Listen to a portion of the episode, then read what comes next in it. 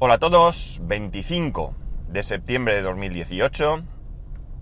Son las 7.27 y, y 25 grados y medio en Alicante. Bien, en mi nuevo puesto de trabajo una cosa que me llama mucho la atención es que nosotros estamos en un despacho, podemos llamar, o en una sala, mejor dicho, más que despacho sería sala, una sala donde estamos las tres empresas externas que, hacemos diferentes cosas. Y en la sala inmediatamente eh, eh, anterior, eh, tenemos que pasar por ahí sí o sí para llegar a la nuestra, se encuentra la gente de soporte, soporte telefónico, soporte remoto, ¿no? La gente a la que los usuarios de la universidad llaman para exponerles sus problemas y ellos pues tratan de resolvérselos eh, resolvérselo, perdón, en remoto. Muchos de los problemas que tienen son de software, no puedo hacer esto, se me bloquea lo otro, no me va a tal, no, etcétera, etcétera, vamos. Y entonces ellos pues se lo solucionan bien dándole instrucciones, bien conectándose ellos, como digo, en remoto al, al PC del usuario y realizando pues las actuaciones necesarias para solventar el problema. Cuando ese problema ya no se puede solventar así, es cuando nos pasan a nosotros esa incidencia, porque hay que ir presencial. Eh, ese soporte telefónico no es un soporte para profesores o administrativos de la universidad, es para todo usuario de la universidad. Es decir, estudiantes están incluidos. Y como digo, hay una cosa que me llama mucho, mucho la atención y es que hay estudiantes de primer año, estudiantes que se incorporan ahora por primera vez a la universidad, salen de bachiller y se encuentran con algún tipo de problema a la hora de acceder a cualquiera de los servicios online de la universidad. Y la primera solución sería, como digo, llamar a este soporte para que ellos pues te digan que tienes que hacer, que ellos hagan lo que tengan que hacer, o bien que los deriven al departamento correspondiente. Oye, no me funciona la contraseña. Pues si la estás poniendo bien, tendrás que hablar con tal departamento que son los que se encargan de las contraseñas. Bien. Pues ¿qué me llama la atención? Que ya me he dado cuenta, mm, a raíz de oír yo una conversación, también me lo comentaron, no porque yo preguntase, sino salió de, de la persona que estaba atendiendo en ese momento, y es el hecho de que un alumno tiene un problema determinado y llama su madre. Así como suena, llama su madre. ¿Qué ocurre con esto? Lo primero, lo primero es que estamos hablando de chavales que ya tienen una edad. Es cierto que salen del bachiller, un poco despistadillos, eh, las cosas ahora son muy diferentes, pero bueno, que es una llamada. Oiga, que no me va esto. Vamos, que no estamos hablando de presentar una tesis delante de un, de un tribunal, ¿no? Que estamos hablando de llamar para que, decir que no te va la clave. Y en segundo lugar, claro, ¿qué sucede? Que no todo el mundo controla de tecnología lo que eh, se supone que debe ser. Por muy simple, por muy simple que sea el problema, pues oye, a lo mejor la madre no tiene suficientemente suficientes conocimientos para que se lo, se lo expliquen. Y claro, las madres ya sabéis, sois madres y por vuestros hijos lo que sea. Eh, esto no va relacionado con el tema de la edad, porque yo tengo muy claro que la edad, que tenemos el tópico de que la gente joven maneja la tecnología eh, en suma facilidad y que la gente mayor o muy mayor pues que se enfrentan a un reto casi imposible. Y no es cierto, yo conozco gente, no ya joven, sino muy joven, que son muy torpes con el tema tecnológico, y conozco gente mayor, ¿vale? Que eh, muy mayor, o sea, muy mayor, hablo de 70 para arriba, a lo mejor alguno de 70 para arriba se me enfada, pero lo digo con todo el cariño, pues tienen un... Eh, nivel de conocimientos tecnológicos alto. Yo tengo un amigo de 72, 73 años que nos pega mil patadas a la mayoría de los que aquí estamos, incluido yo. Incluido yo, ¿eh? Y luego tenemos a mi, a mi oyente, la abuela geek, que ahí está.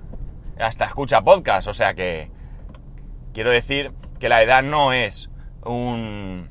Sí que es cierto que la gente de cierta edad ha tenido que ponerse las pilas y que la gente que, pues, oye, mi hijo con 7 años, pues ha nacido con un, con un móvil, con una tablet, con un ordenador en la mano. Entonces, ese aprendizaje pues ha sido mucho más sencillo quizás, si queréis, pero realmente no tiene que ver con la edad.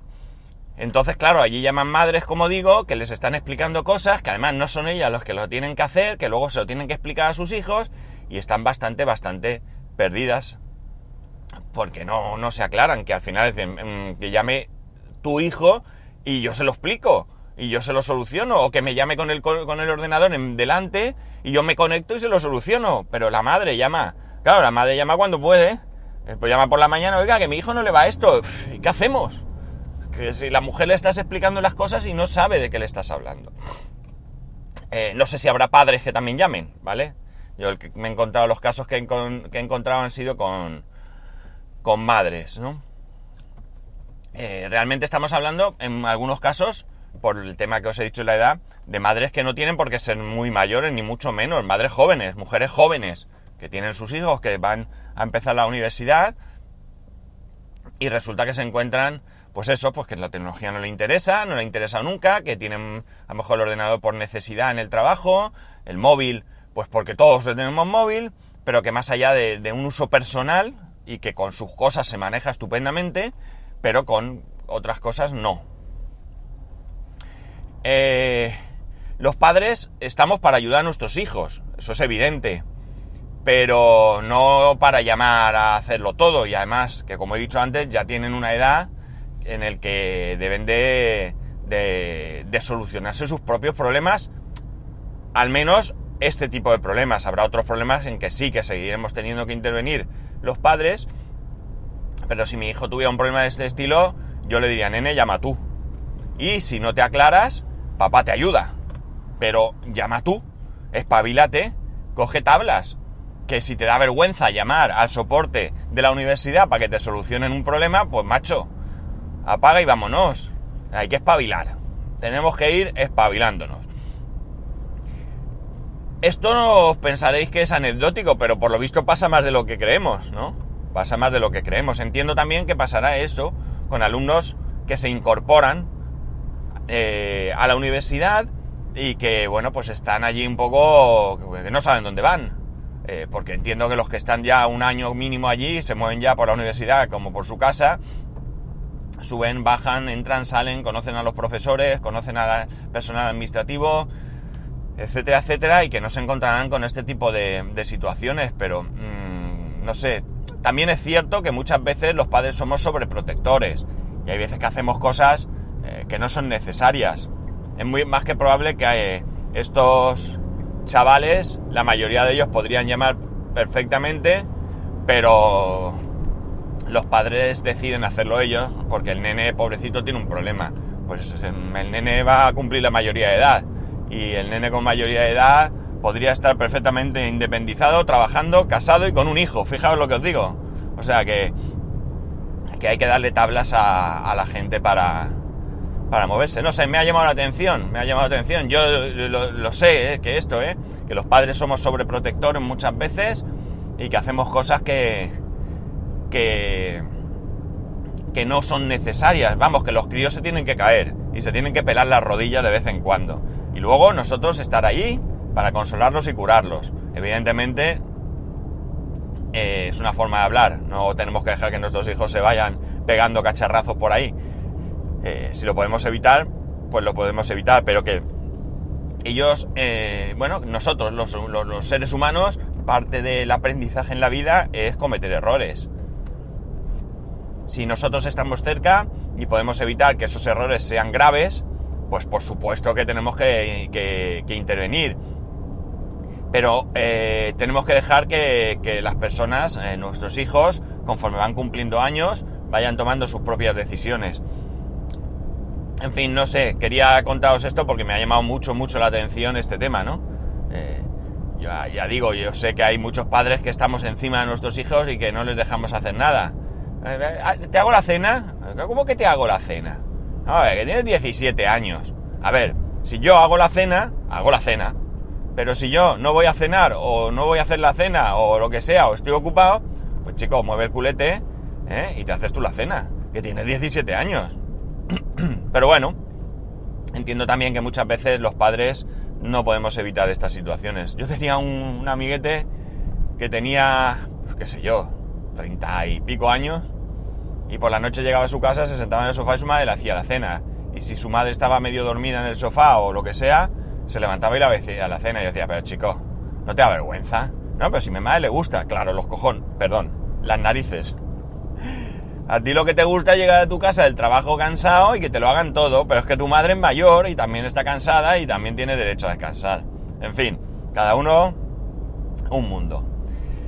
Y otra cosita que quería comentaros, para no darle más vueltas a este tema, es el hecho de que ya están aquí las actualizaciones desde el lunes eh, de, sistemas operativos, de, o sea, de, de Apple, de, tanto de iOS como de Apple TV como de Mac y en mi caso concreto, pues ya tengo equipos que lamentablemente se quedan fuera.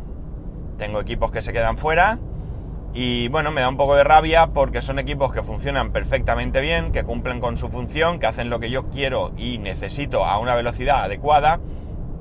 Es decir, que no tengo necesidad de cambiar. También es cierto que han pasado muchos años y bueno, pues por tanto, pues es normal también que, que, en algún momento dejen de estar Eh, a la última, pero bueno, no deja de dejar un poquito de mal sabor de boca, ¿no? ¿Qué equipos se me quedan así? Bueno, pues de momento tengo, bueno, el iPad entiendo que no tendrá problema de actualizar a iOS. En mi, recordad, mi iPad es el iPad Air 2. No creo que tenga problema de actualizarlo, no lo he hecho. Eh, lo quería haber hecho anoche, pero casualidad de la vida que mi hijo estuvo haciendo unas cosas con él y luego ya se me pasó. El iPhone, por supuesto que sí. El iPhone 10, por supuesto que sí. Y, luego el Apple Watch, nada de nada. Recordad que yo tengo el Series 0 y ya nada de nada. De todas maneras, más que la actualización del sistema operativo, ya os digo que lo que me encanta es el nuevo Apple Watch. Esa esfera que muestran ahí plagada de complicaciones me parece una preciosidad.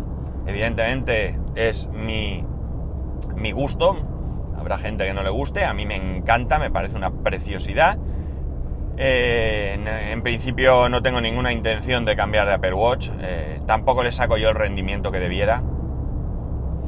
Pero desde luego me parece un buen, o sea, un, dispositivo, eh, no ya el reloj en sí, porque no le encuentro yo tampoco mucha diferencia estética con el que tengo, pero el tema de la, de lo que muestra en pantalla sí que me parece muy, muy bonito. Y ya por último me queda, bueno, el Apple TV por supuesto que se ha actualizado, además que creo que lo tengo en actualizaciones automáticas, si no me equivoco, con lo cual pues seguramente se haya actualizado solito. No lo he comprobado porque anoche sí, anoche vi, mira, y además anoche vi Amazon Prime y vi un capítulo de una serie nueva que habían anunciado en, en ¿dónde la vi? Pues yo creo que en la tele, en la tele puede ser, que es esta de Jack Richard, creo que se llama, o algo así. vamos, que es conocida. Y, pero no se me ocurrió mirar si se había actualizado. y bueno, la parte aquí más que más me toca, que más me, me, me, me entristece, si queréis, es la parte de actualizar los Mac. Hasta el año pasado pude actualizar dos de mis 3 Mac y este año puedo actualizar 0 de mis 3 Mac, ¿no? Ya el año pasado con High Sierra se me quedó fuera el, Mac Mini. El Mac Mini ya dejó de poder actualizarse, así que nada. Y eh, con esta nueva actualización, pues ni el iMac, que recordar es un late 2009, finales de 2009, ni el MacBook Pro, que es de creo que es de no sé qué, del 2010, ahora mismo no lo recuerdo, pero también se queda fuera de las actualizaciones. Insisto, una pena porque a mí me van súper bien los ordenadores, yo tengo suficiente, no voy a actualizar el hardware solamente por esto, me voy a quedar en High Sierra, no pasa nada. Sigue habiendo actualizaciones, de hecho, Eh, hoy he actualizado Xcode 10 y no sé qué más cosas ponía que actualizaba, lo he leído por encima. Y por tanto, bueno, pues eh, voy a seguir teniendo mi ordenador actualizado en cuanto a cuestiones de seguridad, que son las que realmente deberían de eh, importarnos, importarnos por encima de, todo, ¿no? Eh, no puedo hacer nada. por curiosidad, una vez más, se me ha ocurrido mirar, a ver, porque siempre, siempre que sale un nuevo sistema operativo, o sea, una nueva versión de OS 10, me encuentro con la posibilidad de jugártela y actualizar equipos que no están dentro del, de los, llamemos, certificados por Apple para actualizar.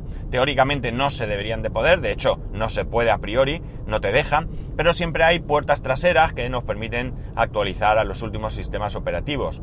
¿Cuál es el problema? El problema es que te puedes encontrar drivers que no están y cosas así, tienes que meterlos de alguna manera y todo esto ya es meterse en un berenjenal que nos puede traer algún disgusto, ¿no? Algún mal funcionamiento o algo, o no, puede ir perfectamente. Y a eso sí que no estoy yo muy, muy, muy dispuesto si no es algo que esté muy, muy claro. La última vez que lo miré hace ya... Bueno, no, mentira, no hace... Bueno, sí, fue hace tiempo, pero no mucho. Eh, si hablamos de versiones. Cuando salió High Sierra estuve investigando la manera de actualizar el Mac Mini a High Sierra.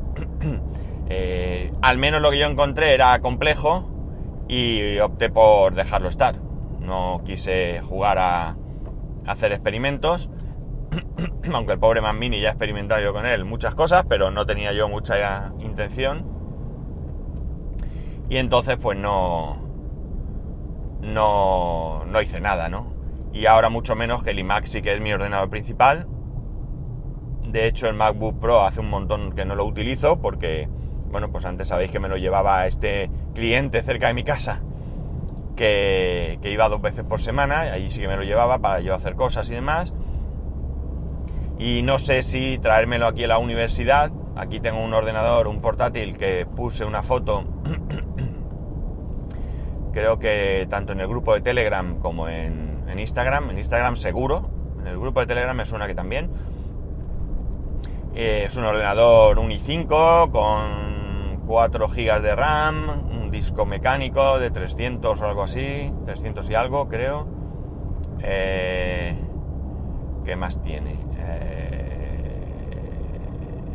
bueno, no sé, 15 pulgadas creo que es, tal. Bueno, quiero decir que tengo ese ordenador que es más que suficiente porque yo lo que necesito allí en el, en el en la universidad es simplemente un navegador para conectarme a todas las aplicaciones que yo necesito y un y una suite, vamos, un procesador de texto por si tengo que escribir algo y correo electrónico y demás, es decir, aquí sí que es un ordenador, bueno, y por supuesto un ordenador donde generar pendrive y discos duros y estas cosas, pero eso, el ordenador es más que suficiente. No sé qué hacer. A lo mejor para tenerlo allí muerto de risa me lo traigo y le dejo este a mi compañero y, y yo utilizo el mío. bueno, ya veremos qué hago. No lo sé, no lo sé. Pero bueno, volviendo, retomando el, tema de, las actualizaciones, pues que me quedo ya fuera definitivamente de todo. Y bueno, pues no voy a poder eh, saborear las nuevas eh, virtudes de Mojave insisto que, bueno, pues que eso, el iMac es de 2009, o sea, de finales de 2009, tiene ya nueve años y yo creo que ha estado muy bien haber podido actualizar el sistema operativo eh, tras nueve años con una velocidad más que aceptable, o sea, más que aceptable. Y bueno, pues nada más, aquí paro hoy, esto quería contaros. Y que ya sabéis, como siempre, que podéis escribirme a arroba spascual, spascual arroba spascual.es, que en Instagram, Instagram podéis encontrar como spascual1, que podéis ver mi canal de YouTube, mi pobre, mi humilde, mi humilde canal de YouTube en spascual.es barra YouTube, y que podéis colaborar con el podcast en spascual.es barra Amazon. Y nada más, un saludo y nos escuchamos mañana.